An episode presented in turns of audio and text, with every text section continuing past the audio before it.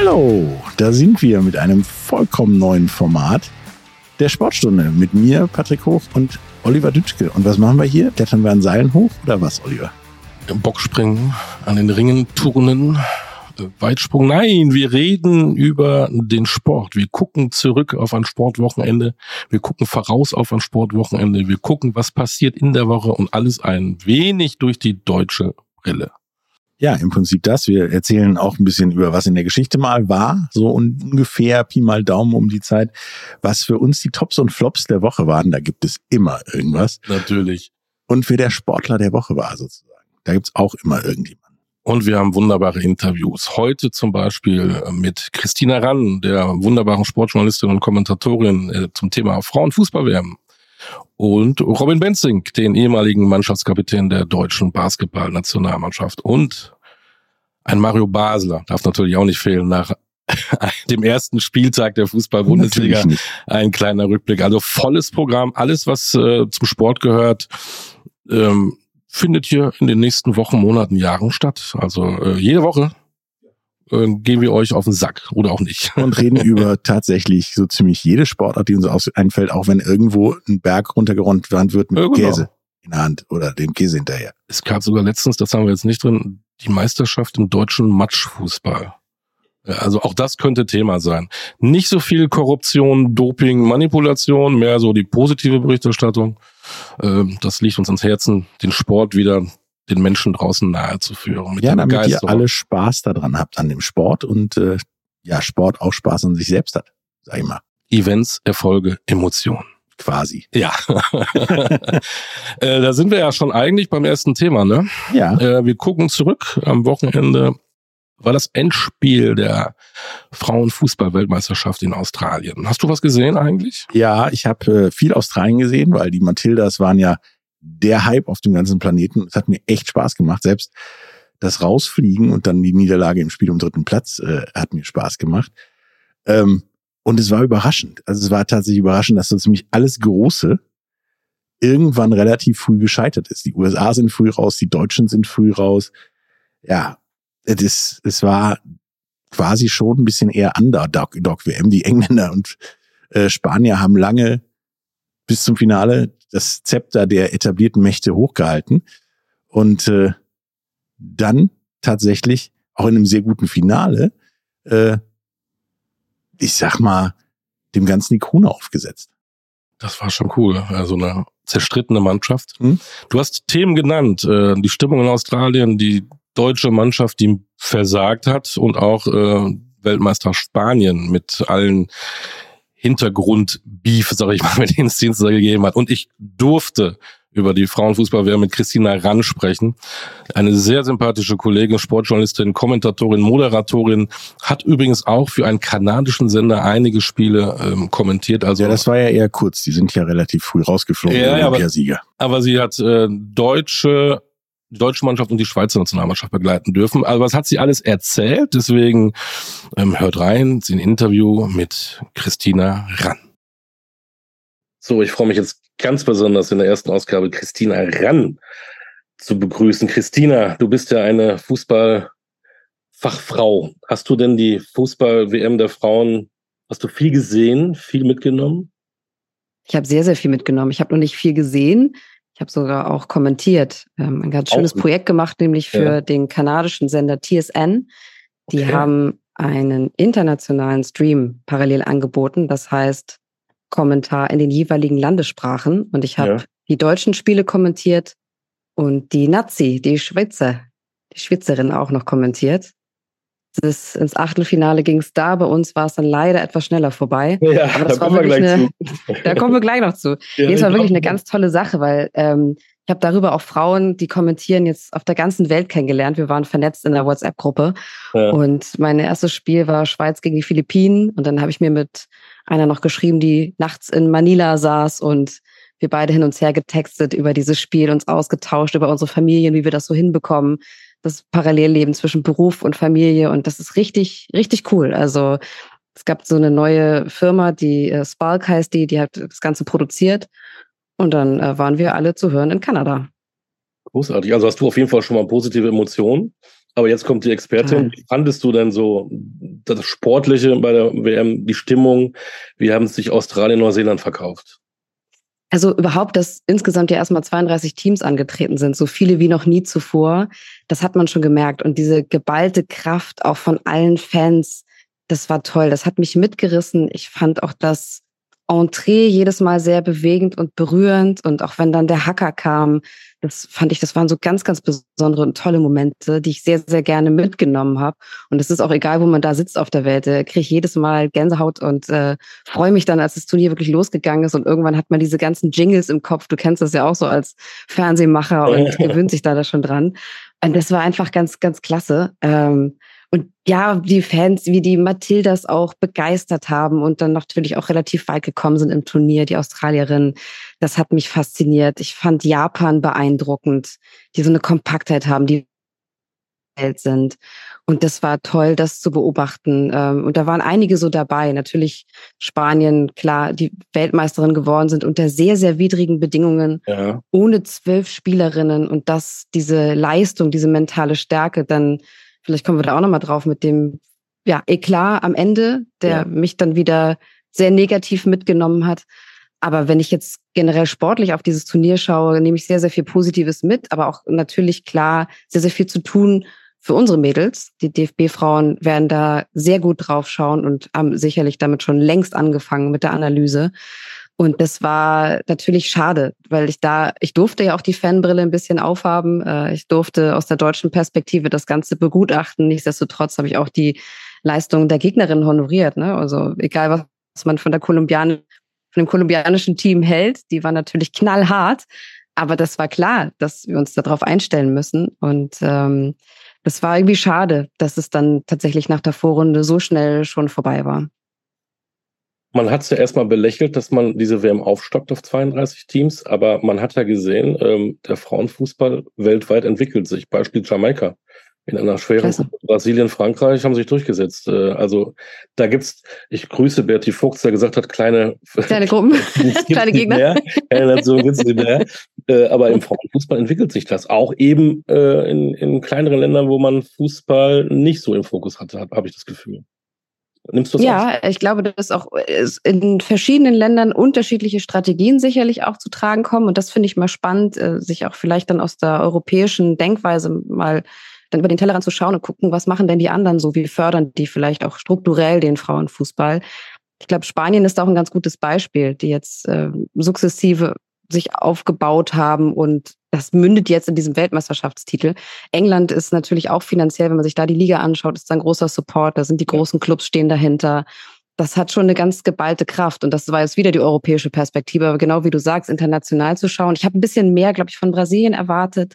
Ich bin aber auch so eine Marta-Verrückte. Die durfte ich ja, 2011. Leider nicht mehr dabei, glaube ich. Ne? Die genau, die genau, die jetzt, die jetzt Karriere beendet hat und äh, die ich bei der WM 2011 auch noch interviewen durfte. Da habe ich die Frauenweltmeisterschaft als Journalistin auch schon begleitet und äh, hatte mir da ja ein bisschen, glaube ich, wie, wie vielleicht andere auch noch mehr erhofft. Aber trotzdem diese Breite, die, die trägt es auf jeden Fall.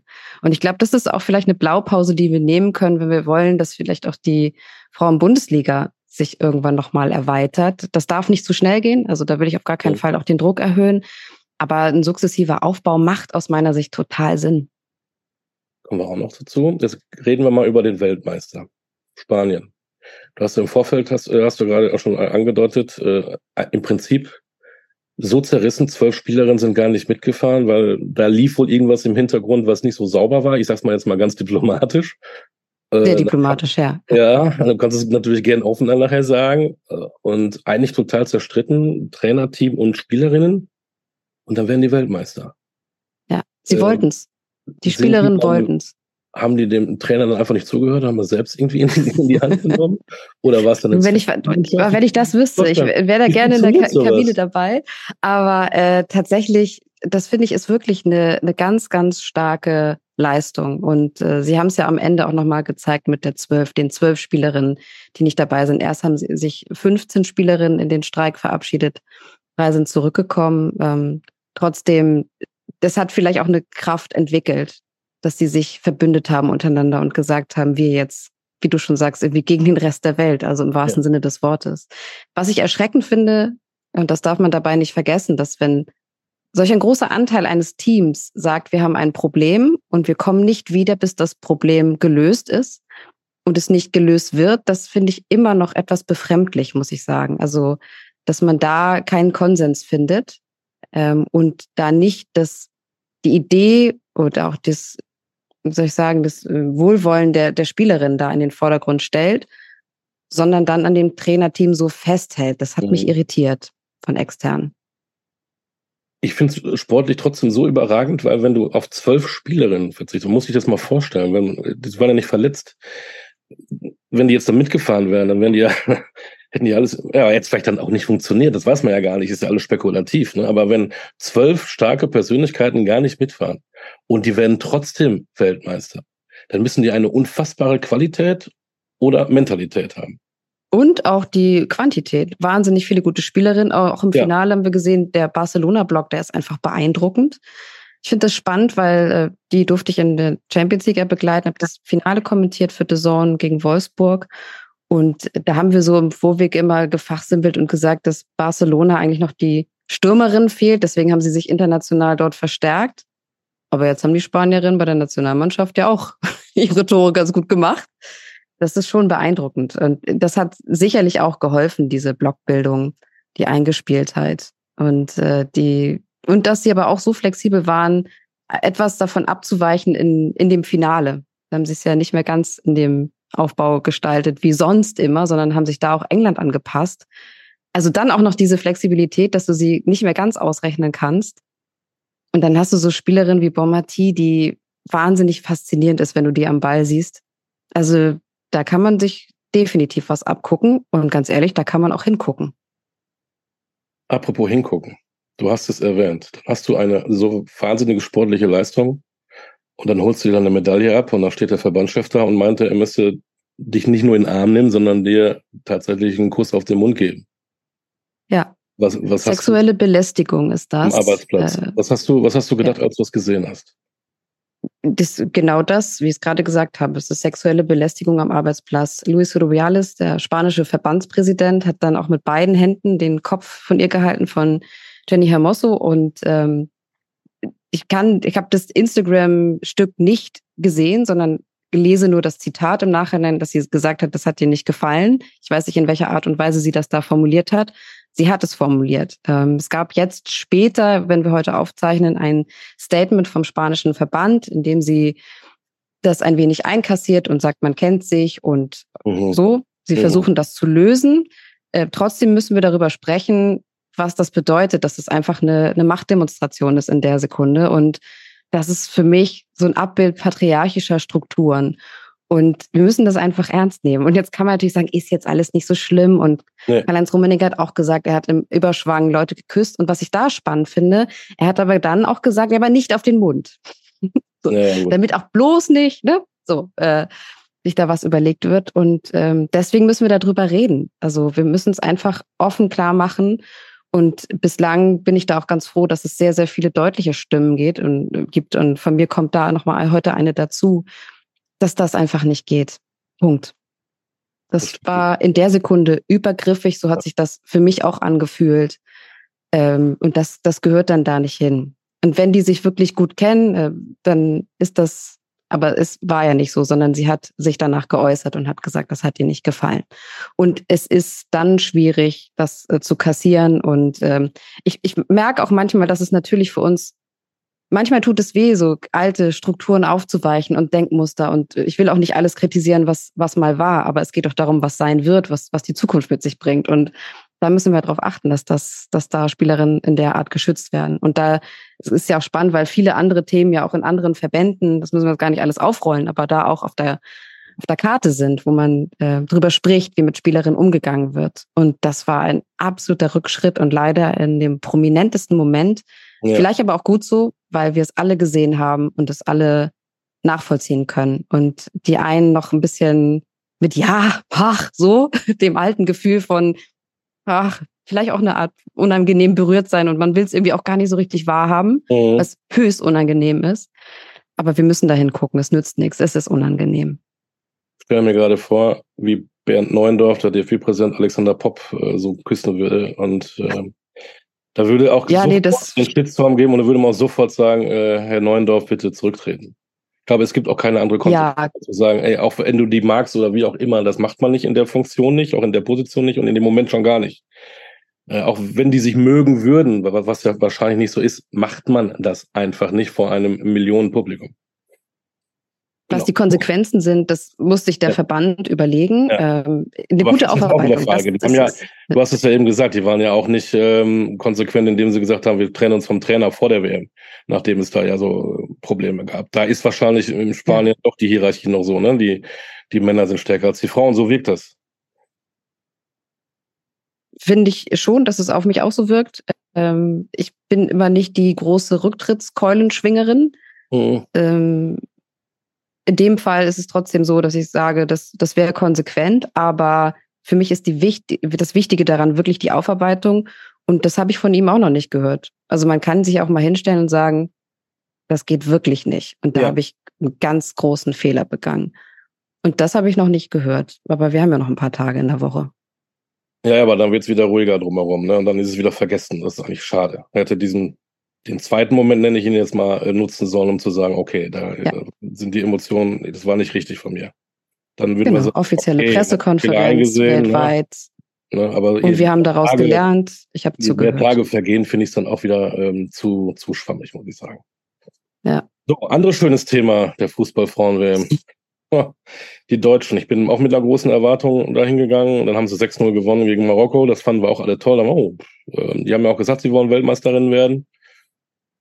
Ja, und dann ging es in die Hose. Das war dann noch ähm, die, die Schablone äh, Männerfußball werden, ne? Große Ansprüche. Ach, du, da, da kommt ja. wieder der, der Vergleich, ne? Äh, das ja, aber schwierig. ich meine ähm, sportlich. Da zitiere ich, ich Alex Popp, die, die, ja, die gesagt hat, ja, ich meine es gar nicht Fußball nicht ich meine, es, ich meine es von der Mentalität passt das so, ne? Es soll ja alles ähnlich sein. Es ist, wir brauchen jetzt nicht drüber diskutieren, ob der, ob der Frauenfußball ähm, gleichwertig ist mit dem Männerfußball. Das ist er nicht. Aber der Weg geht ja dahin. Und dann gehen die mit so einer ähm, Selbstverständlichkeit dahin, wie die Männer, und kriegen einer auch, auch auf einen Dates. Also das ist vielleicht die, die, die zufällige Parallele. Ich will das nicht vergleichen. Mm, mm. Ja, wir nee, haben uns genau, auch also, auf die Männer-WM ähm, gefreut und dachten, das geht auch in der Vorrundengruppe. Und dann sind wir genauso frustriert nach Hause gegangen. Dann haben wir jetzt die Frauen gehabt, die machen ja alles besser, haben wir uns gewünscht. Ne? Und äh, weil die ja auch im Europameisterschaftsfinale waren. Wir können uns ablenken von der Schmach der Männer.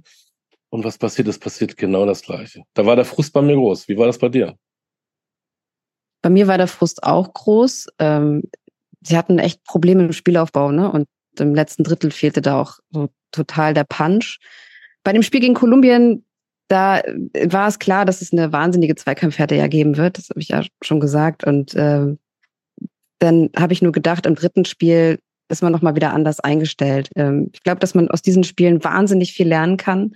Ich glaube, dass so eine junge Spielerin wie Jule Brandt, von der ich sehr, sehr viel halte, aus diesen Spielen extrem viel lernen kann. Und das macht mir so ein bisschen Mut für die Zukunft. Sidney Lohmann, die reinkam, um mal jetzt ein paar positive Aspekte wieder zu finden, ja, die hat gut. richtig für Wirbel gesorgt und hat einfach diesen Mut auch nochmal gehabt, der zwischendurch irgendwo auf der Strecke geblieben ist. Das, da gebe ich dir recht. Also das war irgendwann auch für mich erkennbar, dass ich gedacht habe, nee, ich, ich glaube auch, ich glaube selber jetzt auch gerade am Mikrofon nicht mehr daran, dass hier noch was passiert und man hofft dann mehr, als dass man den Glauben hat. Ähm, das sind vielleicht auch Dinge, die irgendwie bei einer anderen Tagesform dann anders aussehen können, aber gerade dieses, wenn die Gegnerinnen sie gedoppelt haben, diese Probleme, das sind, glaube ich, alles Dinge, die man bearbeiten kann und die man sich nochmal anschauen kann. Ähm, ich glaube nicht, dass das ein, ein Hemmschuh ist für alles weitere. Es muss einfach nur wirklich sauber und gut aufgearbeitet werden. Und es ist definitiv als Vize-Europameisterin dort anzutreten, dann ein, eine Enttäuschung in der Vorrunde der Weltmeisterschaft auszuscheiden. Das ist klar. Du hast gesagt, du bist nicht diejenige, die immer die Rücktrittskeule schwenkt. Ähm, das gilt auch wahrscheinlich für die Bundestrainerin Martina Voss-Tecklenburg. Ja, ich fand ihre Äußerung danach, auch die Selbstkritik, äh, das hat mich schon angesprochen. Also das nehme ich ihr sehr, sehr stark ab. Und genau auch jetzt in diesen Folgen von, von Misserfolg ähm, wird es spannend zu sehen sein, wie sie es aufarbeitet. Und das wird auch intern alles gut besprochen werden. Und wenn da ein gutes Gefühl herrscht, auch von dem Team, auch da gibt es einige Dinge, die geschrieben werden, die, die man weiter verfolgen kann. Ähm, wie ist die Ansprache zu allen Spielerinnen? Ähm, welche, auf welche Wechselstrategien hat man, alles solche, solche Themen. äh, ich halte aber da sehr, sehr viel davon, dass das Aufarbeiten möglich ist. Äh, jetzt kommen die Qualifikationen für die Olympischen Spiele und es muss ja auch irgendwie schnell wieder weitergehen. Ähm, und noch sehe ich da auf der Position überhaupt keinen Wechselbedarf. Christina, vielen Dank für deine Zeit. Und das Wichtigste ist, bleib gesund. Du auch bitte. Vielen Dank. So, das war die liebe Christina Rann. Ähm, wer mehr von ihr hören möchte, ab der neuen Saison der Frauenfußball-Bundesliga kommentiert sie bei Sport 1 immer Montagabend ja. das Topspiel. Ähm, tolle Journalistin, hat natürlich auch äh, eine Meinung, das haben wir eben gehört mit der sexuellen Belästigung beim spanischen Verbandspräsidenten. Mhm. Das, äh, wie heißt es, wirft Fragen auf, äh, Wellen der Nee, nicht der Begeisterung, was ist das Gegenteil? Der, der Kritik der, oder der Diskussion, ja, genau, ich mal. Ja. Ich Karl-Heinz Rummenigge meinte ja da auch was zu sagen zu müssen beim den Sportbild Awards in Hamburg. Ja. Da hat man ihn ja dazu gefragt, ob das in Ordnung ist oder nicht, dass Luis Rubiales äh, ja seine Spielerin auf den Mund küsst. Darauf hat er wörtlich gesagt, wenn man Weltmeister wird, ist man emotional. Und daher das, das, was er gemacht hat, ist, sorry, mit Verlaub in dem Zusammenhang absolut okay. Ja. Da sage ich mal, wir leben im Jahr 2023, lieber Karl-Heinz, äh, das ist nicht okay. Und die Christine hat es eben auch gesagt, der Rummenigge hat ja auch gesagt, er hat auch schon mal voller Euphorie jemanden geküsst, aber nur nicht auf den Mund. Ja, ich meine, also die nächste Stufe will ich mir gar nicht ausmalen. Nein, nein, bitte, nein, nein, ich habe Bilder im Kopf. Nein, lass es bitte. Wir sind gespannt, wie das weitergeht. Und ähm, die Frauenfußball-WM ist zu Ende. Ähm, Euphorie aller Orten. Ähm, mal gucken, wie es dann so weitergeht, auch mit dem Hype Fußball Frauen in Deutschland. Und vielleicht lade ich die Christina auch wieder ein und wir reden mit ihr dann über den Start der Frauenfußball-Bundesliga in, ich glaube, vier Wochen geht's los. Auch ein ja, Thema ungefähr. bei uns in der Sportstunde. Wir haben noch einiges vor ähm, in der Sportstunde. Wir haben nachher noch den Mannschaftskapitän der Basketballnationalmannschaft Robin Benzing. Wir haben einen absolut coolen Sportbuchtipp. Wir haben den Manager von Dennis Schröder, Markus Höfel, der Fakten zur Basketball-Weltmeisterschaft uns mitteilen wird. Also volles Programm, bleibt dabei. Aber ja. jetzt gucken wir erstmal nochmal zurück, denn am Wochenende war der erste Spieltag der Fußball-Bundesliga. Ich will aber anmerken, ähm, Sportstunde ist kein Fußball-Podcast. Es wird gleichwertig ähm, behandelt, wie alle anderen Sportarten auch. Es ne? war zufällig erster Spieltag der Fußball-Bundesliga. Ja, ganz zufällig, haben die rein extra zufällig. gemacht. Ne? Und das war auch rein zufällig das erste Spiel mit den Bayern und dann auch noch gegen Werder Bremen. Ein quasi doch schon Klassiker. Genau. Der kleine, kleine, kleine Klassiko. Genau. Was soll ich sagen? Da gibt's Leute, die haben mehr Ahnung von Fußball als ich, die da mit Sicherheit mehr zu sagen können. Ja, aber ähm, ich darf ja mal Werbung in eigener Sache machen. Ich mache ja montags immer mit dem sehr geschätzten Mario Basler immer einen Podcast und wir gucken zurück auf das mhm. Fußballwochenende. Mhm. Da müsst ihr übrigens unbedingt auch mal reinhören, Basler Ballert. Und was ich jetzt mitgebracht habe, ähm, wir haben uns ja mal die Spitzenmannschaften angeguckt. Bayern war äh, recht stark, Leverkusen hat überragend gespielt, ja. auch Leipzig, obwohl sie verloren haben. Was es nicht so gut gefallen hat, war Borussia Dortmund. Und da hat dann der liebe Mario Basler auch eine besondere Meinung. Wollen wir da mal rein, oder? Ja, klar. Dann machen wir das doch. Meines Erachtens, klar, Ballbesitz, äh, äh spielerisch, ja, Dortmund schon überlegen, äh, aber vom Chancen, von den äh, hundertprozentigen Torchancen, also muss ja, muss ja äh, Köln Minimum drei Tore machen, bevor äh, Dortmund mal ein Tor macht. Und das Typische passiert natürlich dann in Dortmund genauso. Ein Tor kann nur Dortmund retten, äh, wie es der Malen gemacht hat. Äh, weil wenn er den Ball trifft, äh, fällt kein Tor, bin ich fest davon überzeugt. Aber genau so musst du dann den Ball treffen.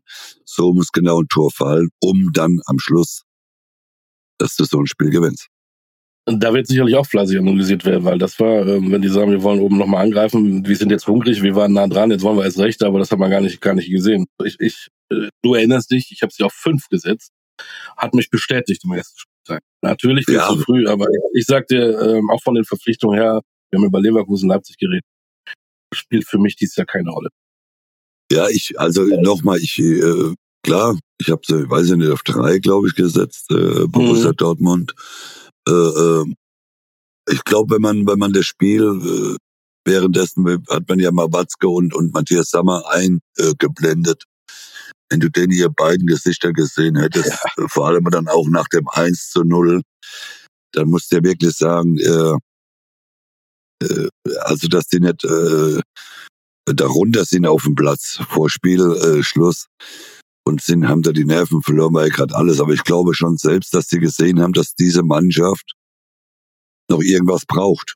Sie, sie brauchen noch irgendetwas, vor allem wenn dann Haller äh, äh, nicht funktioniert vorne. Man hat ja gesehen, der großartige Mokuku, der äh, der von sich so überzeugt scheint äh, zu scheinen seit äh, äh, äh, ist, äh, der ja meint, war brutal. Ich habe eben ein Wort gesucht, was ich überhaupt nicht gefunden habe. Also der meint ja, er wäre äh, äh, der große Nationalstürmer. Äh, ja.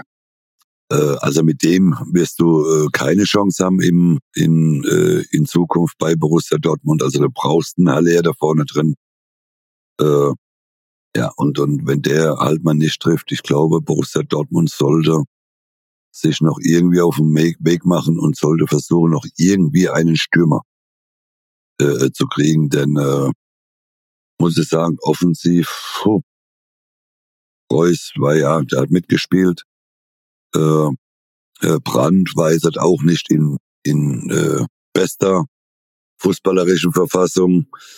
Äh, äh, äh, muss man auch sagen. Hinten muss ich sagen, Mats Hummels, trotz seiner 77 Jahre, äh, äh, hat ein sehr, sehr gutes Spiel gemacht, äh, den ich ja auch immer wieder mal kritisiert habe, aber bleib ja trotzdem dabei, solange Mats und, und Marco Reus in dieser Mannschaft wichtige Stützen sind, wird Borussia Dortmund kein Meister mehr in dem Leben. Äh, deswegen äh, Mats nehme ich mal ein bisschen, wie gesagt, außen vor, der für mich ein super Spiel gemacht hat äh, äh, am Samstag gegen Köln, der viele äh, enge Dinge geklärt hat. Aber ja, Marco Reus ist aufgefallen durch seine äh, blonden Haare, die er noch mal schön verfärbt hat oder gefärbt hat am Samstagmorgen wahrscheinlich vorm Spiel oder noch in der Kabine vorm Spiel, keine Ahnung.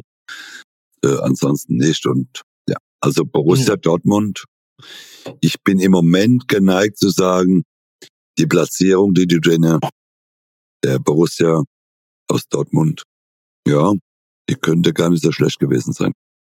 Mario, wir haben den ersten Spieltag jetzt eigentlich grundsätzlich wunderbar analysiert. Gibt es noch irgendetwas, was du so, das war Mario zu Borussia Dortmund, der blond gelockte, hätte ich fast gesagt, Mario Reus, den er so sympathisch findet. Ich hätte nie gedacht, Frisur. dass meine Meinung weniger massenkompatibel ist zu dem Spiel als die von Mario Basler. ähm, weil, ja, er hat im Prinzip hat er recht. Also Ball treffen und nicht treffen und das Tor sind zwei verschiedene Paar Schuhe. Köln, ja, warum da kein Tor gefallen ist, weiß ich auch nicht. Aber also als Contender, sage ich mal, auf die Meisterschaft war das ein bisschen wenig. Aber Doch. es war der erste Spieltag. Ähm, ich kann nur empfehlen, jeden Montag Basler Ballert und da gibt's knallharte Meinungen von Mario Basler.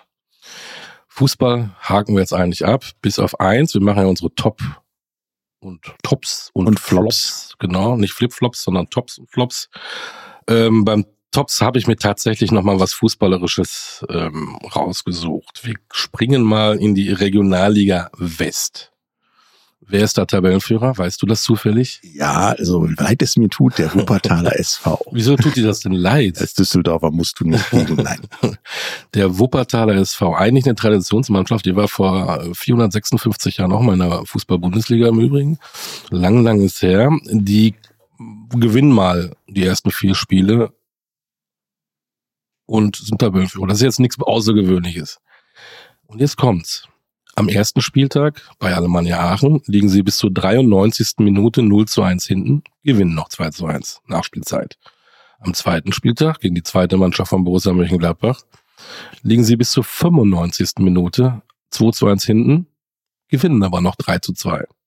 Am dritten Spieltag gegen die zweite Mannschaft von Schalke steht es bis zur 86. Minute 1 zu 1, dann machen sie auch nochmal zwei Tore, gewinnen 3 zu 1 und am Wochenende äh, ein 1 zu 0 gegen Rödinghausen in der 89. Minute. Also das ist schon, also die haben Moral, die haben ähm, Energie, die sind fit. äh, klasse, Wuppertaler SV. Ich finde das überragend. Wir sollten da ein Auge drauf halten, ob da nicht, nicht eine größere Story draus entwickelt, wie 90 Minuten machen wir nix und dann gewinnen wir, so genau. ungefähr. Ähm, ja, großes, große Props gehen raus an den Wuppertaler SV, die in dem schönen Stadion am Zoo immer wieder spielen. Äh, das ist schon großartig. Und vielleicht sollte man überlegen, ob man sich nicht von Doppelherz oder so sponsoren lässt, weil ah. das sind Herzinfarktspiele, würde ich sagen. Ja, oh, gute Idee. Und bei Flops wollte ich eigentlich auch zum Fußball, wollte eigentlich Grüße äh, nach Berlin schicken in die Hauptstadt zu Hertha BSC, aber ähm, da müssen wir nicht auch noch drauf Nein, kloppen. die kloppen alle auf die Hertha, deswegen lassen wir es weg, aber da hast du was Schönes gefunden. Ja, und zwar die deutsche Leichtathletik-Nationalmannschaft, denn gerade ist ja Leichtathletik-WM. Ja, mit Deutschland, die, machen, die machen mit, ohne ja. Deutschland, mhm. weil äh, wir kommen noch nicht mal in die Nähe von Medaillen dieses Mal, habe ich so das Gefühl. Ich habe äh, letztens äh, gesehen, wie ein Dreispringer aus Burkina Faso Weltmeister wird. Burkina Faso hat mehr Medaillen als die deutsche Leichtathletiknation. Ja, und tatsächlich muss ich auch äh, Burkina Faso auf der Afrika-Karte erstmal suchen, ja. um es zu finden. Äh, ja, ist unglaublich. Also Deutschland mit Medaillenhoffnung noch und nöcher wieder zur WM gefahren und bis jetzt tote Hose. Absolut. Ähm, da waren drei Damen im Diskusfinale. Alle, alle haben Möglichkeiten auf eine Medaille, ähm, haben sie aber irgendwie nicht gefunden, die Medaille. Ähm, na, muss man ein bisschen weiterwerfen. Ja. Schade. Ein, zwei Eisen haben wir, glaube ich, noch im Feuer, wie es so schön heißt, aber meine Erwartungshaltung geht gen Null und wir lassen uns sehr gerne überraschen, um dann vielleicht nächste Woche zu sagen, top, die Leichtathletik. Wer weiß. Wer weiß. Wer weiß. Wir, wir wollen positiv denken, aber man darf einmal kurz den Finger in die Wunde legen. Ähm, die, die ist ja auch groß, die Wunde. Ja, ja, die Leichtathleten und die Leichtathletinnen nach Eugene, die letzten Weltmeisterschaft, wo es schon gar nicht so lief, hatten wir Hoffnung, dass es besser läuft, aber naja, äh, Grüße nach Budapest. Äh, vielleicht gibt's da noch eine Medaille. Ja, wenigstens können Sie sich eine schöne Stadt angucken. die Donau rauf und runter schippern. Wollen wir mal über eine Sportart reden, wo es viel, viel erfolgreicher ist für Deutschland? Gerne. Gibt's ja wirklich, die gibt's ja. Das ähm, ist tatsächlich richtig. Und ähm, wir wir sind jetzt so mal in unserem in unserer Sportstunde mal im Bereich Gladbach, Duisburg, Düsseldorf. Da findet im Moment Hochleistungssport vom allerbesten statt, Weltklasse-Sport. Leider kriegen das die Leute nicht mit. Umso mehr gibt es jetzt auch die Sportstunde, um darauf hinzuweisen. Und zwar in Mönchengladbach im Hockeypark sind mal keine Konzerte, sondern da wird tatsächlich Hockey gespielt. Und zwar die, ja, Hockey, Euro Hockey Championship der Männer und Frauen. Und da läuft es sowohl bei Männern als auch Frauen ganz gut. Ich meine, die Frauen haben noch kein Gegentor kassiert, ja. haben immer äh, 5-0, 4-0 und so weiter gewonnen. Die Männer mit einem holprigen Start gegen Wales, äh, 3-3. Danach ging es aber los, da wurden dann erstmal die Niederlande abgefertigt. Und, ja. Da habe ich was für dich. Äh, wir haben mal einen O-Ton vom Bundestrainer nach dem 13-0 gegen Niederlande. Das ist der absolute Mitfavorit. Wollen wir reinhören? Ja. In der ersten Halbzeit gezeigt, ähm, wo die Reise hingehen kann. Ähm, unglaubliche Stimmung, äh, unglaubliches Spiel, unglaublich verteidigt im ganzen Spiel über. In der zweiten Halbzeit verlassen wir so ein bisschen unser, oder ein bisschen sehr unser Offensivspiel, haben uns zu sehr aufs ähm, Verteidigen beschränkt. Da müssen wir mal reingucken, weil wir müssen bisschen weiter nach vorne spielen und nicht so in Verwaltungsmodus gehen. Aber vor allem die erste Halbzeit sollte jetzt der neue Standard sein äh, für das Turnier. Und dann ähm, ja, schlagen wir Frankreich gehen als Gruppensieger ins, ins Halbfinale und dann schauen wir mal, wo die Reise hingeht. Ja, die Reise kann äh, ganz weit gehen eigentlich, denn sie sind amtierender Weltmeister. In Indien haben sie es ja geholt. Nach 17 Jahren sind sie wieder Weltmeister geworden. Ähm, knapp 10.000 Zuschauer gehen in den Hockeypark. Da ist Party. Mhm, da und, ist so richtig ähm, was los. Also ähnlich wie bei den Konzerten im Hockeypark, nur ohne Konzert. Ähm, Deutschland spielt jetzt noch gegen Frankreich. Ja. Und dann müssen wir mal gucken, wie es weitergeht, wirklich. Äh, ob wir beide Mannschaften im Halbfinale finden. Ähm, genau. Die Damen, wie, wie, du sagtest, noch kein Gegentor, optimale Punktzahl. Ähm, das sieht richtig gut aus. Sie spielen jetzt im Halbfinale gegen Belgien. Und dann kommt vielleicht Niederlande, vielleicht Vielleicht gibt Im es Finale, ja zweimal Niederlande, Niederlande. Ja, Niederlande, Olympiasieger, Europameister, Weltmeister äh, bei den Damen. Hm, aber mit dem mit den knapp 10.000 im Rücken. Hockey in Deutschland. Äh, wir drücken die Daumen für die Damen und die Herren. Und wer Bock hat, geht dahin. Das ist wirklich ähm, großer Sport. Ja, das ist äh, auch ein großartiger Eventort, sag ich mal. Ähm, wir fahren, was ist das für eine Autobahn? Ah, was weiß ich, 55, keine Ahnung, nach, nach, nach Duisburg. Wie, du kennst dich hier besser aus. Ja, wir fahren dann nach Duisburg. Das sind dann gefühlte 20 Minuten, halbe Stunde. Ja, und da können wir uns abkühlen. Da können wir uns abkühlen bei der Kanu-WM. Kanu-WM. Eigentlich holt da Deutschland ja immer irgendwo eine Medaille. Ja. Uns ist aber leider bis jetzt nicht wirklich aufgefallen, wo ähm, da beginnt am 23., also heute, wo wir es aufnehmen, Mhm. äh, beginnen ja die Wettkämpfe und zwar mit äh, eigentlich einem erstmal relativ simplen Männer 200 Meter Rennen und zwar den Vorläufen. Und dann wird es weitergehen und das Ganze geht am Ende bis zum ähm, 27. mit allen Wettbewerben und da werden wir einiges an Medaillenchancen haben und wir hoffen, dass das so läuft wie immer und nicht Ja. wie bei der Leiche. ja. Äh, Think positive, wie der Franzose sagt.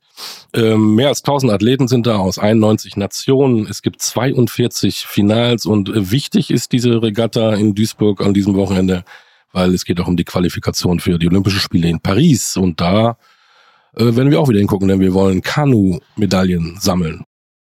tatsächlich äh, im Kanu sind wir bei den Olympischen Spielen immer so dieses Aufstehen, ah, wir haben eine Medaille im Genau. Kanu, irgendwo fährt ein Kanu, irgendwo auf Wasser, entweder durchs Wildwasser, geradeaus oder wie auch immer, aber Deutschland ist da immer ganz gut dabei in ja, Medaillen holen. Und tatsächlich sind da diesmal auch zwei Demonstrationssportarten bei. Und zwar der K1 über 200 Meter bei den Männern und bei den Frauen. Ähm, kann ja sein, dass das auch noch, im Moment sind die Olympischen Spiele ja offen ohne Ende, ähm, auch eine olympische Sportart wird und wer weiß, ob da Deutschland dann noch eine Medaillenchance hat. Wir schauen uns das an und da kann man sich ja abkühlen und bei den äh, 25 bis 30 Grad, die wir haben, bis zu 4500 Zuschauer haben da Platz. Also äh, geht nach Duisburg. Und wenn ihr merkt, es wird draußen dann doch ein bisschen bewölkt und es könnte Gewitter geben, fahrt um die Ecke ähm, nach Düsseldorf. Das sind dann nur 15 Das Minuten. sind nur 15 Minuten, die A, hast du nicht gesehen, ähm, runterfahren oder mit den öffentlich-rechtlichen, fast gesagt. Wie heißt das? Öffentlicher Nahverkehr. Tatsächlich sind das nur zwei Bahnstationen bis Ah. zur Volleyball. Europameisterschaft. Genau. Der Damen, die sind nämlich gerade in Düsseldorf aktiv, haben in der Vorrunde vier Spiele gemacht, die ersten beiden gewonnen, gegen Griechenland 3-0, gegen Aserbaidschan 3-1, dann haben sie verloren, überraschend gegen die Schweden, Ja, gegen die Schwedinnen. Und dann am Dienstagabend leider auch gegen die Tschechen, aber die Überschrift war verloren, aber trotzdem Achtelfinale. Ja, das ist ein bisschen komplizierter beim Volleyball. Ja, wer da wohin, wann, wie kommt. Aber Ähm, genauso wie ja, die Spielorte. Also es ist tatsächlich bei den Frauen Düsseldorf, Gent, Verona und Tallinn. ja, Dann beginnt aber am 3. September die Männer-EM und die findet in Bologna, äh, Varna, Bulgarien, Skopje und Tel Aviv statt. Also alles Fußball alles um die Ecke, alles, alles genau. Da kann man seinen Urlaub verbringen, mehr an den Flughäfen als äh, in den Hallen. Also die Damen ähm, sind im Achtelfinale, spielen am Donnerstagabend äh, gegen die Türkinnen. Auch da bitte hingehen, Daumen drücken. Wäre schön, wenn sie weit kommen würden. Die Männer, äh, ich habe 28. August übrigens aufgeschrieben, nicht 3. September, da spielen die 28. Volleyball August Männer, bis das ist- 16. September. Das Genau. Finale in Brüssel bei den Frauen ist am 3. September. Genau, und die Männer, die müssen jetzt nicht so viel reisen, wie du es eben erzählt hast, die haben ihren Standort erstmal in Italien, in Perugia und Ancona und haben ihr Spiel am Auftakt am 30. gegen Estland. Nächste Woche werden wir mal ein Auge drauf werfen, was da so geleistet wurde bei Die den komischerweise nicht in Tallinn spielen, die Ästen. Obwohl das, nee, Spielort ist. Ja. Wer hat das entschieden? ich weiß es nicht. Mich hat da wieder keiner gefragt. so, ähm, jetzt waren wir genug in, in, in deiner Region, ne? Das ist aber, richtig. aber über das, was ich jetzt mit dir reden möchte, die kommen aber auch hier vorbei, nämlich durch Essen. Ist auch nicht so weit weg. Ähm, ist auch von Duisburg und Düsseldorf nicht so weit weg. So genau dazwischen. genau. Ähm, die Radfahrnation Deutschland hat ein, ja, ein, ein, ein wichtige, eine wichtige Tour. Die Deutschland-Tour startet nämlich. Tatsächlich, ja. Das mag man nicht glauben, dass wir auch eine Tour haben in Deutschland. Ist lange in Vergessenheit geraten, obwohl das mal tatsächlich so zu den großen drei Radtouren auf der Welt gehörte. Ja, irgendwie schon, ne? Und äh, ich erinnere mich, ich bin ja ein alter Sack, Didi Thurau damals mit seinem gelben Trikot Tour de France, dann die Zeit mit Jan Ulrich und Erik Zabel. Äh, Radsport war mal ganz, ganz groß. Team Telekom, ähm, Rolf Aldag, äh, so viele, die mir da in den Kopf schwirren. Und mittlerweile, ähm, in Deutschland müsste doch mehr sein. Ne? Zehn Jahre hat es zum Beispiel die Deutschlandtour gar nicht gegeben, von 2008 bis 2018.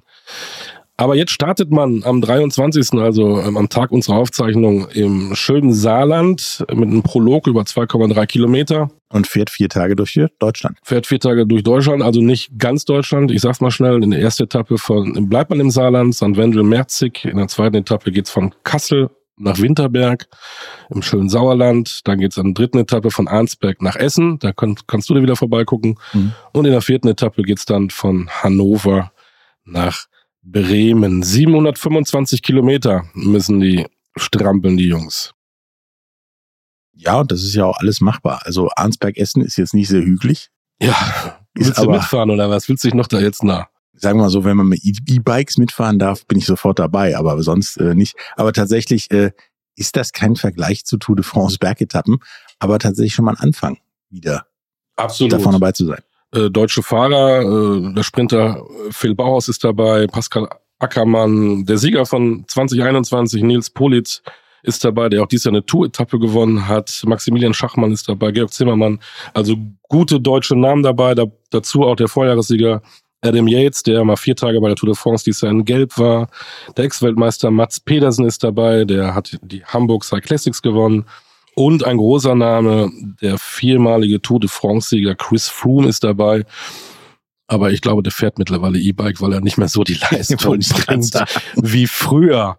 Ne? Also Radsport, was ich aber doof finde, am Samstag ist, glaube ich, die letzte Etappe und am gleichen Tag beginnt die Vuelta in Spanien. Also, dass dann also wenn du Bock auf äh, also, Weltklasse hast, fährst du eher ne, ne, Spanien. Spanien ne? Aber dass das dann wieder so überschneiden muss. Ähm, nächste Woche haben wir dazu mal den Geschäftsführer der Deutschlandtour zu Gast und wollen mal fragen, ähm, wie das mit dem Radsport in Deutschland so aussieht. Ein kleiner Teaser für nächste Woche.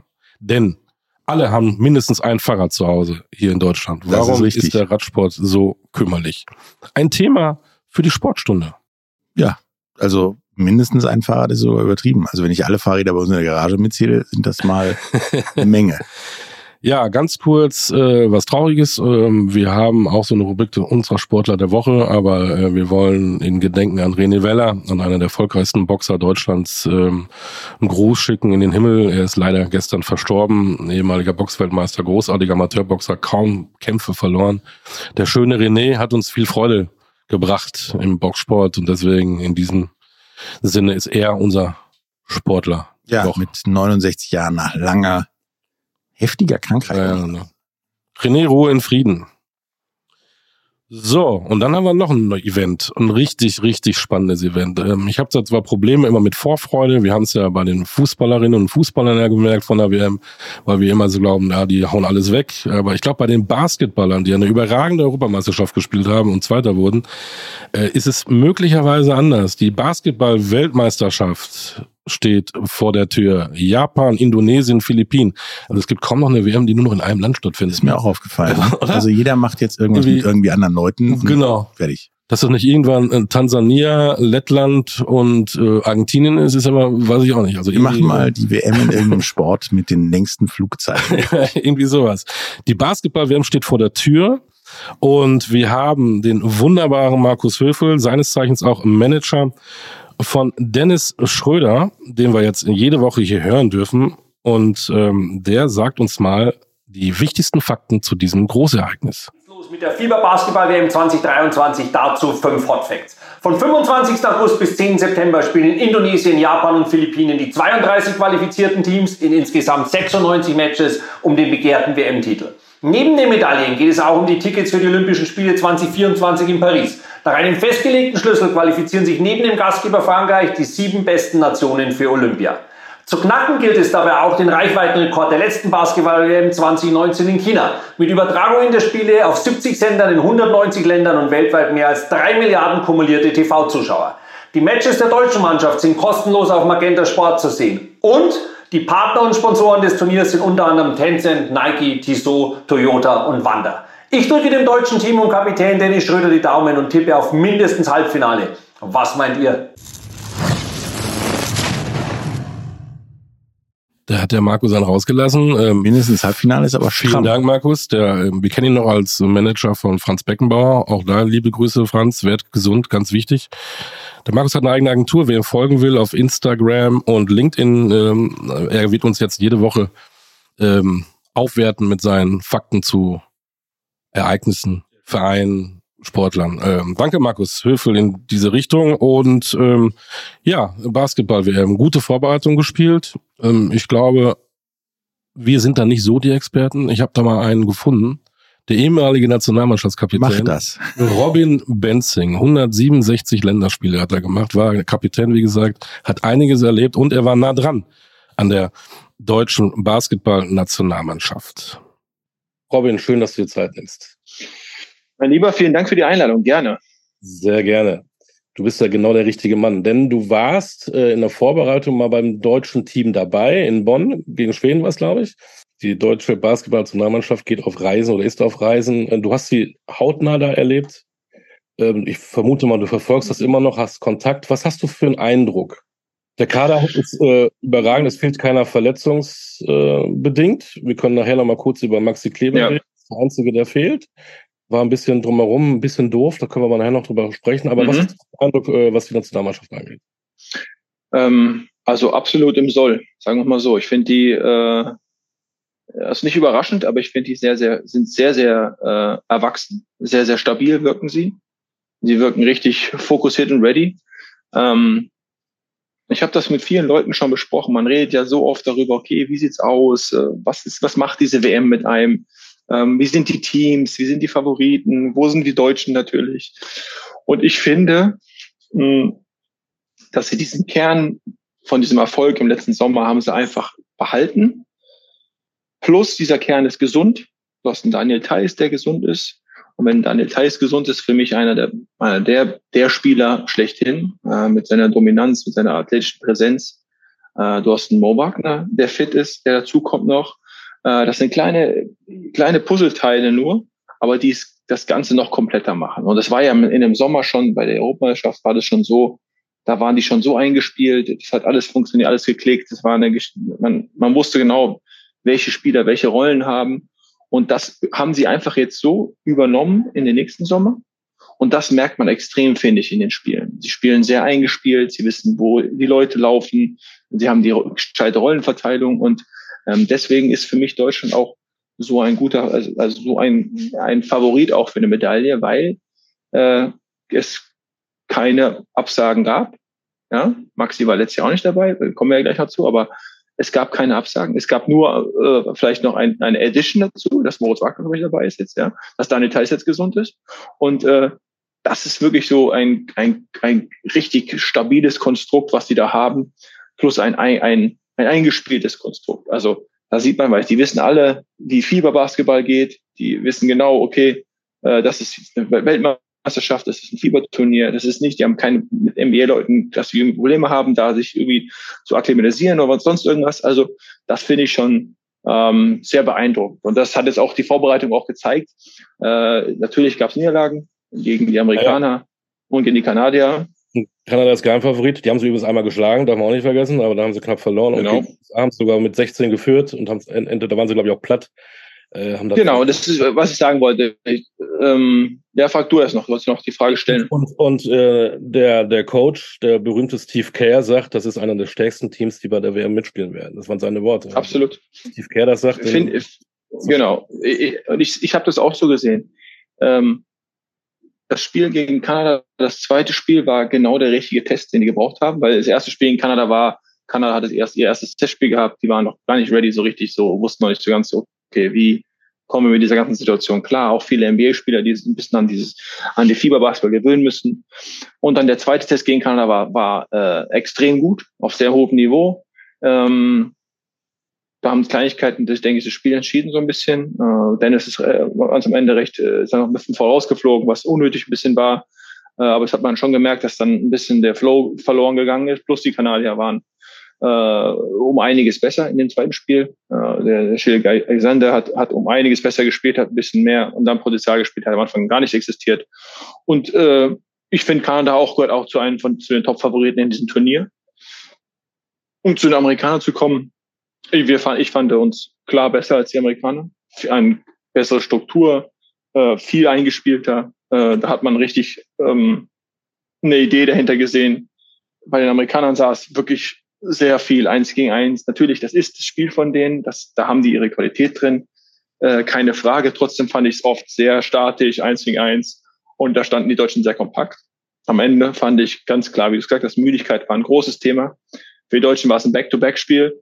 Die Amis hatten einen Tag Pause gehabt. Ja. Und das hat man dann schon gemerkt. Plus natürlich, okay, die Amis haben natürlich dann diese Qualität, um dann wirklich äh, mit Anthony Edwards da äh, so einen Typen zu haben, der halt dieses Spiel komplett übernimmt und äh, Würfe trifft, die also schon äh, schon richtig richtig tough waren und äh, der so ein Spiel übernimmt und dann wenn du müde bist natürlich das das äh, schlägt dann doppelt rein. Du bist schon müde, bist kaputt, dann kommt noch so einer und gibt dir noch so so Buckets rein. Das ist dann schon auch ein bisschen so Moral äh, Cutter, aber ich fand uns Deutschen sehr sehr sehr reif in dem Spiel und fand sie meiner Meinung nach besser als die Amis. Und äh, das war eine weitere, äh, ein weiterer Beweis dafür, ähm, dass sie wirklich ready sind für dieses große Turnier. Aber, aber, immer das berühmte Aber. Man muss natürlich auch sagen, wenn man erstmal auf so einem Turnier ist, man ist weit weg von zu Hause, du bist äh, in, in Japan, eine andere Zeit, es ist andere Hallen und so weiter. Du spielst dann äh, eine gefährliche Gruppe, eine mhm. gefährliche Gruppe meiner Meinung nach für, für mich einer der stärksten in, der, in den Vorrunden.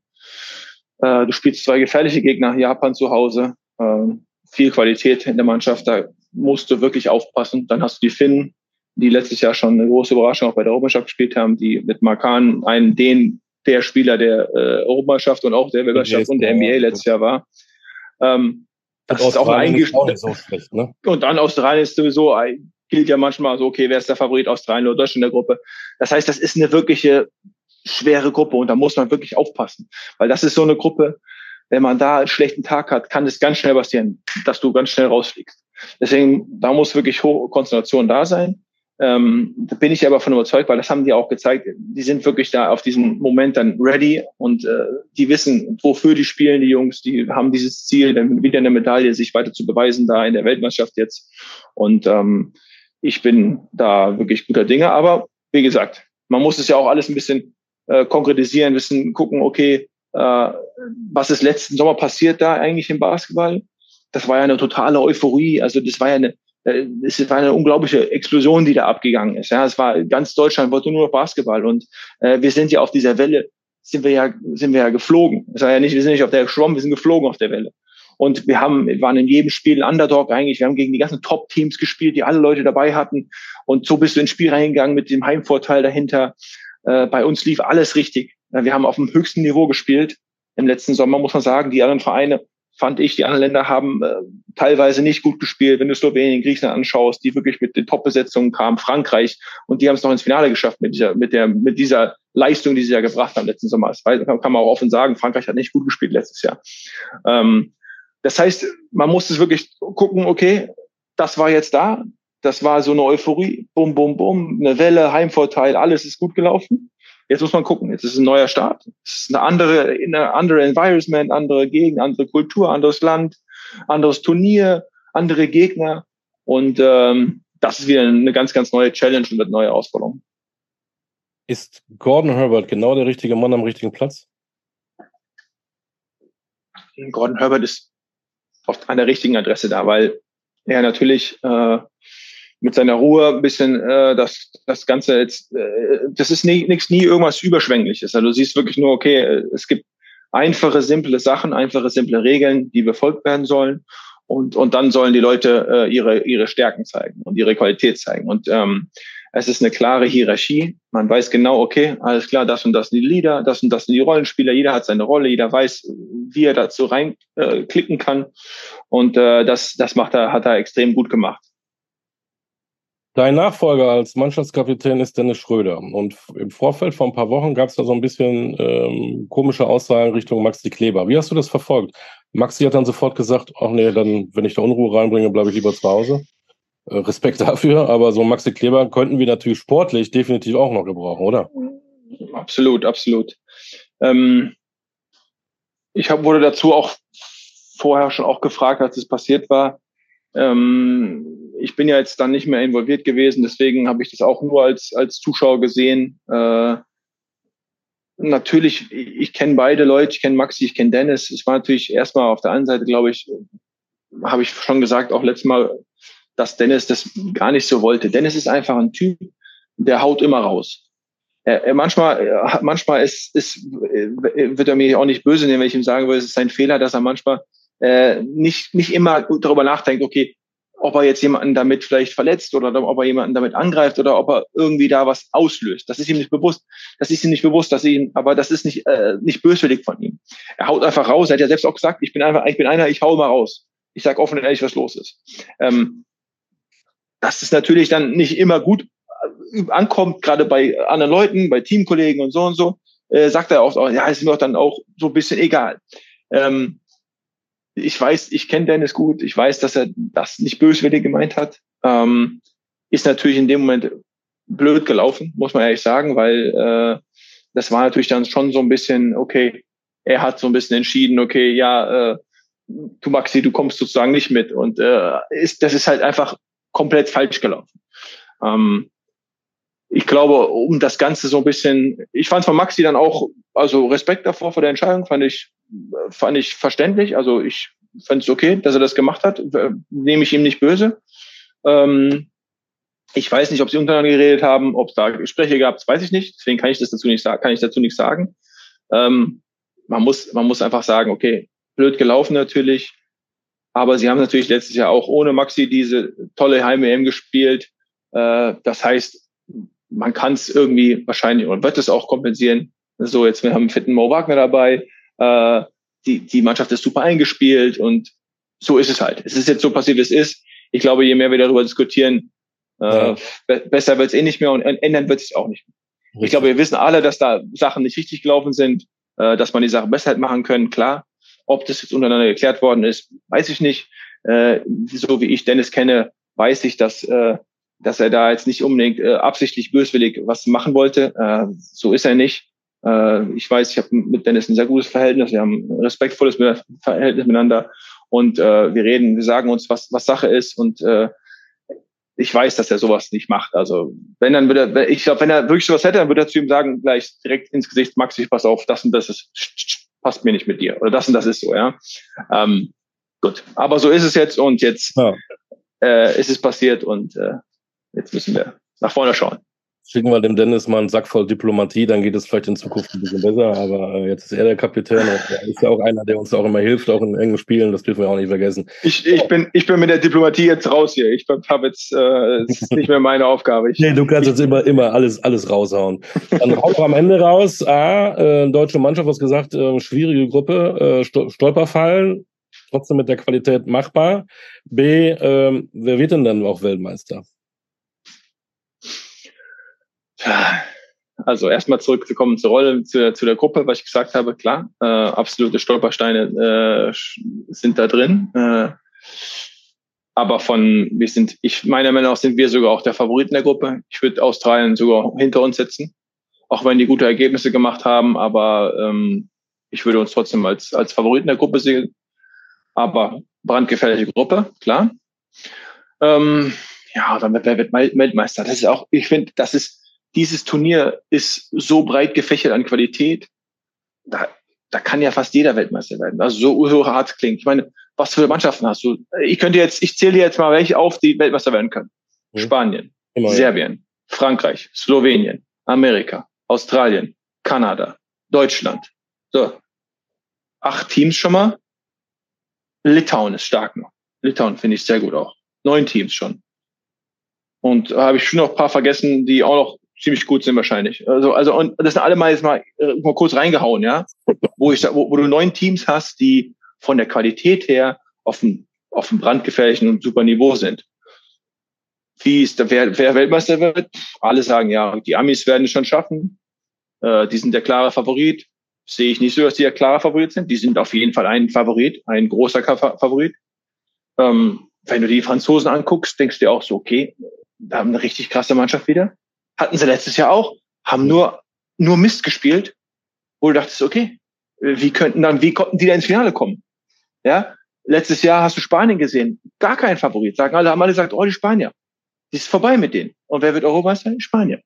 Also es ist ja, es ist ja das Schöne und das Verrückte auch an dem Basketball jetzt. Plus, dass diese Dichte an, an Qualität so groß geworden ist, über die ganzen Länder verteilt. Äh, also wenn du jetzt irgendwie auch Weltmeister wetten müsstest, äh, wow, schwierig. Schwierig. Dann mach jetzt mal kurz die Augen zu und dann denkst du nach und sagst, welchen Platz belegt Deutschland? Er macht die Augen zu, ich sehe es. und bitte. Zweiter Platz. Ist eingeschlafen. Zweiter, WM-Finale. WM-Finale. Das wäre natürlich auch schon, auch schon ein, das wäre schon eine geile Sache. Ich weiß, ich habe mal jetzt Zweiter gesagt. Eigentlich hätte ich auch Erste sagen können, aber. Wenn du schon im Finale bist, aber wir wollen es. Wenn du schon im Finale bist, willst du auch gewinnen, aber sagen wir jetzt mal Zweiter Platz. So. Und freuen uns dann, wenn sie dann doch Weltmeister werden. Genau. Ja, alle sagen, siehst du, der Benz hat nicht sauer gehabt. Dann bist du auch nicht sauer, wenn dein Tipp dann in die Hose geht, ne? Wenn du da genau, richtig, richtig, richtig, richtig.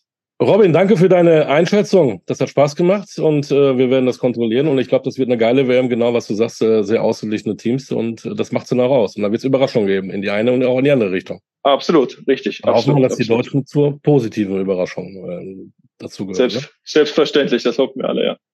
In diesem Sinne, Robin, danke für deine Zeit und gerne, ja, gerne mal lieber. Bleib gesund. Danke dir. So, das war der Robin Benzing. Den kannst du übrigens noch spielen sehen, äh, mit seinen knackigen 31, ist er noch jung und spielt zurzeit in Gießen in der Pro A. Leider nicht mehr in der Bundesliga, aber vielleicht steigt er dann auf. Wer weiß. Wer weiß ja schon. Drücken alle Daumen, ähm, der ehemalige Mannschaftskapitän. Stell ihm schöne Grüße, wenn er mit seinem Tipp richtig liegt. Ne? Ja. ist er bei mir nur noch Robin Hood. Ja, oh von den Reichen nehmen und an die Armen geben. So. Aber wäre cool, ne? WM-Finale mit den Deutschen wäre cool. Aber er hat ja auch gesagt, äh, neun fast gleichwertige Teams, da kannst du dann auch, dann auch doch nur Neunter werden oder Zehnter. Oder das ist richtig. Und die, also? die Vorrundengruppe ist ja mit Finnland, Australien und Japan auch nicht Laufkundschaft. Nicht, nicht, nicht so, ne? Also da ist nicht Burkina Faso drin. Und wenn wir über den deutschen Basketball reden, welcher Name fällt dir dann sofort ein. Natürlich ein ganz schwieriges Quiz. Ne? Ja, ja nicht Detlef Schrempf, sondern eher Dirk Nowitzki.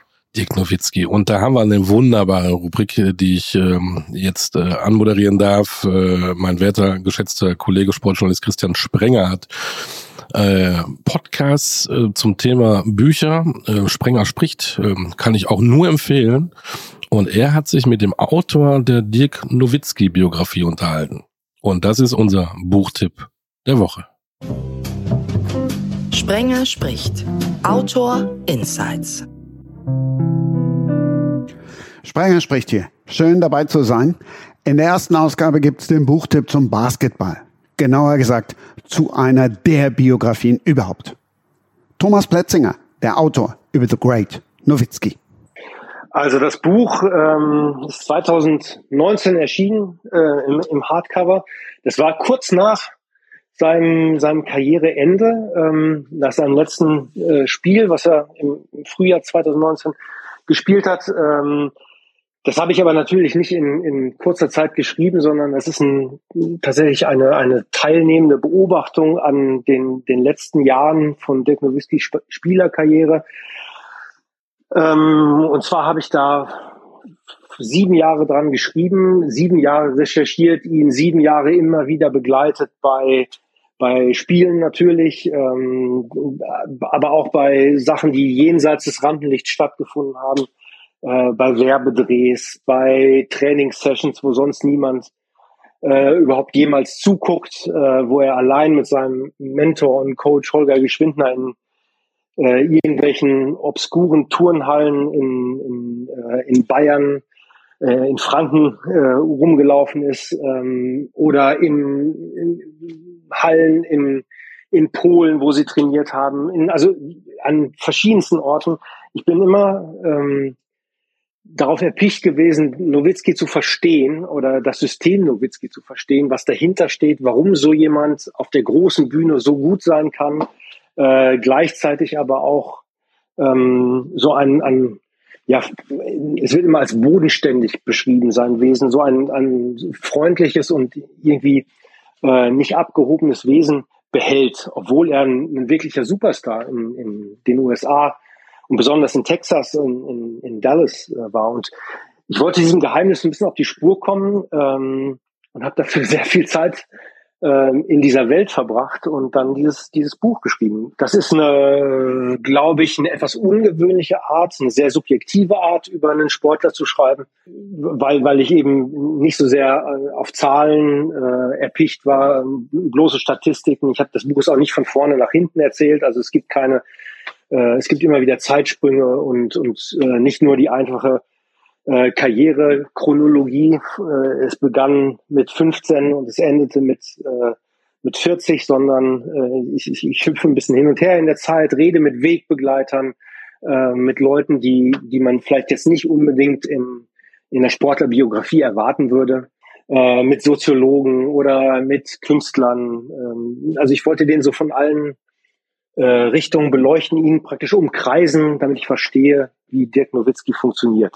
Ein außergewöhnliches Werk, das es in jeder Form, also auch als Hörbuch gibt.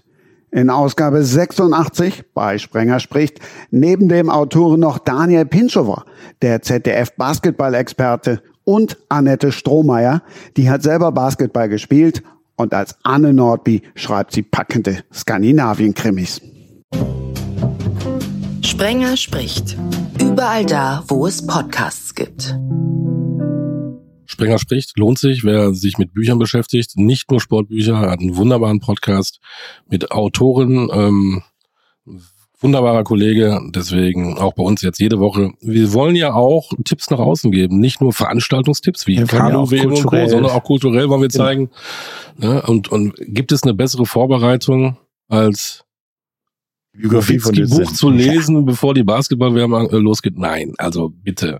Nö, außer Karten kaufen nicht. Nee, ne? Nee. Äh, also äh, Buch kaufen, lesen und dann Basketballwerbung gucken. So, wir sind fast durch. Äh, länger als eine Stunde. Ähm, das gab es aber früher auch beim, beim Sportunterricht auch manchmal, ne? Wenn irgendwie die. Ja, wir, wir müssen noch drei Körbe. Wir müssen noch drei Körbe. Wir müssen noch diesen, diese, diese Seil hochklettern. Da war ich auch mal so super, schlecht. Super war ich dann. Äh, absolut, das war auch ein Lieblings. Also, ähm, es gibt nicht nur Basketball, ganz kurz, also das wird sicherlich auch mal ein Thema bei uns äh, etwas größer. Handball geht los, der erste Spieltag äh, am Donnerstag. Erlangen gegen Hannover, Flensburg gegen Hamburg, Freitag Wetzlar Magdeburg, Samstag Eisenach gegen Bergischen HC, am Sonntag Balingen gegen Kiel, der Aufsteiger, ähm, gegen die Ostsee-Handballer, sag ich mal, Melsungen, Göppingen, Gummersbach, Lemgo, das klingt ja auch schon nach großem Handball, ähm, fast schon ein Klassiker, oder? Und am Montag dann haben wir nochmal Leipzig gegen die Füchse aus Berlin und die Rhein-Neckar-Löwen gegen Stuttgart. Also Handball sicherlich auch ein ähm, Thema, auch eine Sportart, die ähm, in Deutschland eine ganz große Rolle spielt.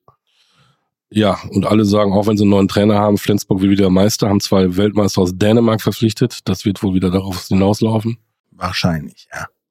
Kiel hat äh, den Welttorhüter nicht mehr dabei. Das wird auch spannend, ne? Und den Superstar aus Norwegen, Sander Sagosen, ist auch nicht mehr da. Muss mal gucken, was in Kiel passiert. Magdeburg, äh, Champions League-Sieger, Vizemeister, auch natürlich Mitfavorit. Füchse Berlin nach der guten Saison und vielleicht auch die Rhein-Neckar-Löwen mit Juri Knorr, der sich ja unwahrscheinlich entwickelt hat. Und wir sind gespannt, das verfolgen wir, denn äh, wie viele U21-Weltmeister ähm, werden auch dann in die Profimannschaft ja, integriert ne? und, und damit dabei sind. Das waren ja äh, mit einer der schönsten Sachen, die ich äh, in diesem Jahr im Sport gesehen habe. Die Handball-Weltmeisterschaft der U21-Nationalmannschaft. Das war riesig. Hast du noch einen Tipp? Ja, und zwar Nachwuchssport am Wochenende ist in Düsseldorf-Benrath der Junior Bowl, das deutsche Junioren-Endspiel im American Football. Und zwar der Klassiker, die Düsseldorf Panther gegen die Berlin Adler in Düsseldorf-Benrath. Kommt vorbei, guckt euch das an und seht die, ja, vielleicht European League of Football NFL Stars von morgen schon mal. Weil so weit ist das von einem Juniorenspieler zu einem Erwachsenenspieler nicht mehr. Ein Geburtstag. Und die NFL ist auch nicht mehr weit, die neue Saison. Das wird ein Thema sein in der nächsten Ausgabe der Sportstunde. Wir haben noch eine Kategorie. Oh, du hast noch was. Ja, und zwar History nennen wir das. Ja. Da gehen wir mal immer so lose drauf ein, was so um diese Zeit in der Geschichte sportlich passiert ist. Denn Patrick haben, Hoch beim Boxspringen in der vierten Klasse. Ja, das haben wir leider nicht. Aber ich habe äh, was gefunden, was um diese Zeit wirklich passiert ist. Und zwar 1972.